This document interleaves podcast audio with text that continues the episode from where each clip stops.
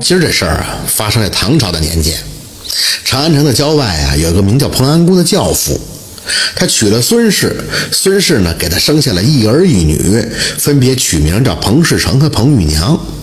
本来啊，这一家四口子过得和和美美的，可这彭安公突然就得了一场大病，加上平日的积劳成疾，没过多少天就撒手人寰了，只剩下孙氏带着两个孩子是艰苦度日啊。为了照顾两个孩子，这孙氏白天在田里边耕作，晚上纺纱织布。因为这日夜的操劳，早早的就步入了中年，满头的白发。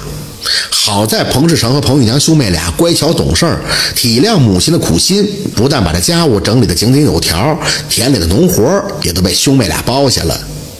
到了彭世成十八岁那年，他对母亲就说道：“自己想出去做个生意。”孙氏一见儿子长大了，就拿出积攒的几两银子交给了彭世成。做生意要诚实本分，童叟无欺，也就一定能长久。因为本少啊，这彭世成先是采买了一些头花，在附近的街上吆喝贩卖。他卖的头花啊，不但精美，而且价格便宜，就深受周围乡邻们的喜爱。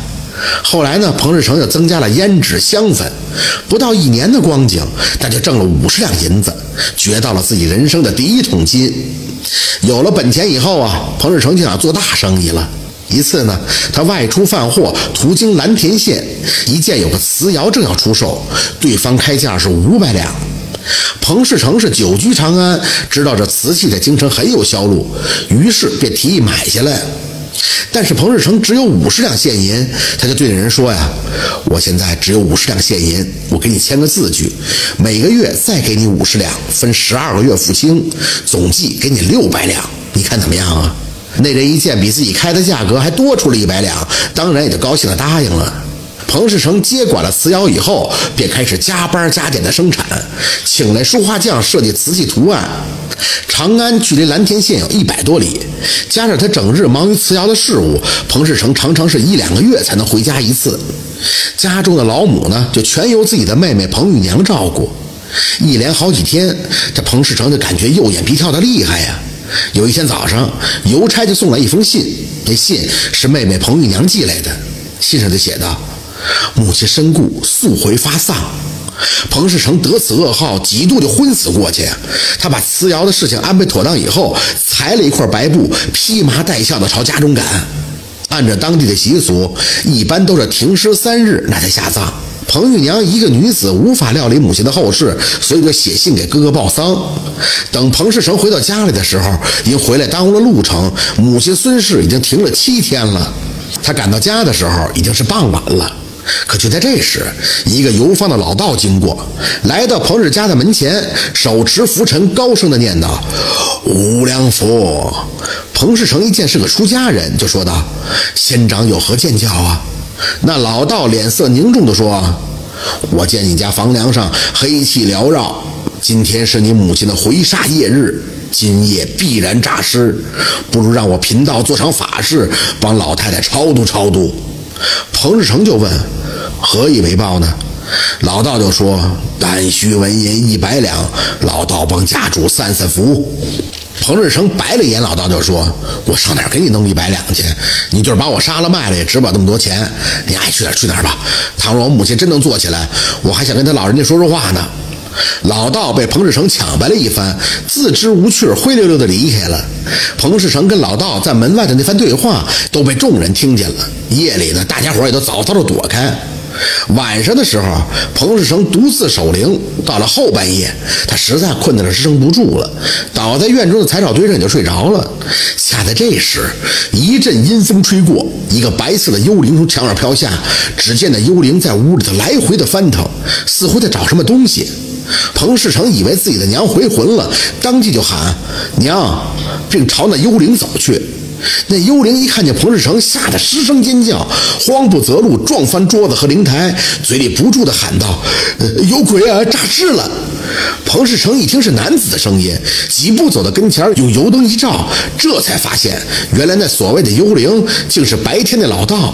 那老道披着一个白床单，夜色之下看不真切，让彭世成误以为是个幽灵了。原来啊，那老道听人说彭世成在外地做大生意，本来想借做法之名诈他一笔，谁知道彭世成不接他茬儿啊？最后老道心想，干脆自己扮作幽灵下去得了，将来好给自己也扬扬名儿。老道一进到院中之后，见四下无人，便想着干脆寻些值钱的东西偷走。也正在老道聚精会神翻找的时候，彭世成就走了过来。彭世成在柴草上睡着了，头上和身上沾的全是草木，加上彭世成一身的孝衣，在昏暗的月光下，让老道以为真是鬼魅现身了，所以就吓得惊慌失措。彭世成一见老道扮鬼，吓的当时就把那老道摁倒在地上，拳打脚踢。正在这时，灵堂那边就传来重重的喘息之声，一道黑影就缓缓地朝两个人走了过来。这回连彭世成也害怕了，莫非这老娘真的诈尸了不成？两个人也顾不上打斗了，吓得急忙就朝门外跑啊！这时候早就听见动静，邻居也都赶了过来，众人提着火把就前来相助。有个年长的村民就朝院中喊道：“师成他娘，人鬼殊途，你且放心投胎去吧，我们会照顾好他们兄妹的。”只见孙氏缓缓地说道：“投什么胎呀？老夫还没有死呢。”彭世成听见母亲这般一说，壮着胆子来到母亲跟前儿，发现母亲脉搏俱在，方知母亲真的活着。众人一见此情形，那都是大吃了一惊啊，围着孙氏跟前问到底是怎么回事。那孙氏就说：“前几日我在家里吃枣，吃着着急，竟把一颗枣呼噜的吞了下去，卡在喉咙之中，不大一会儿便昏死过去了。我只感觉自己的身体发轻，飘了起来。这几天呀，我一直趴在房梁之上，你们众人前来吊念我，都是知道的。”方才我儿与那老道打斗，将棺木撞倒，我那喉咙的枣被震了出来，我被巨大的吸力吸回了体内，这才又醒了过来。众人听完了以后，也都称奇不已。彭世成本来还想好好的教训那老道一顿，但是他一想，要不是和老道打斗，那他母亲还真没法起死回生了。于是也就放了那老道，又拿出两道铜钱让老道打酒喝。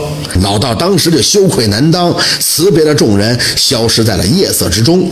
到了第二天，彭世成是大摆宴席，感谢乡邻们几日来的辛苦。为了更好的照顾好母亲和妹妹，彭世成把这孙氏和妹妹也都接到了蓝田。他这生意是越做越大。母亲孙氏后来活到了八十多岁才过世。自打这件事以后啊，当地再有人过世，都是停尸七天方才下葬。后来这也就成了定规。感谢收听名城故事会，喜欢听故事的朋友，那就点个关注吧。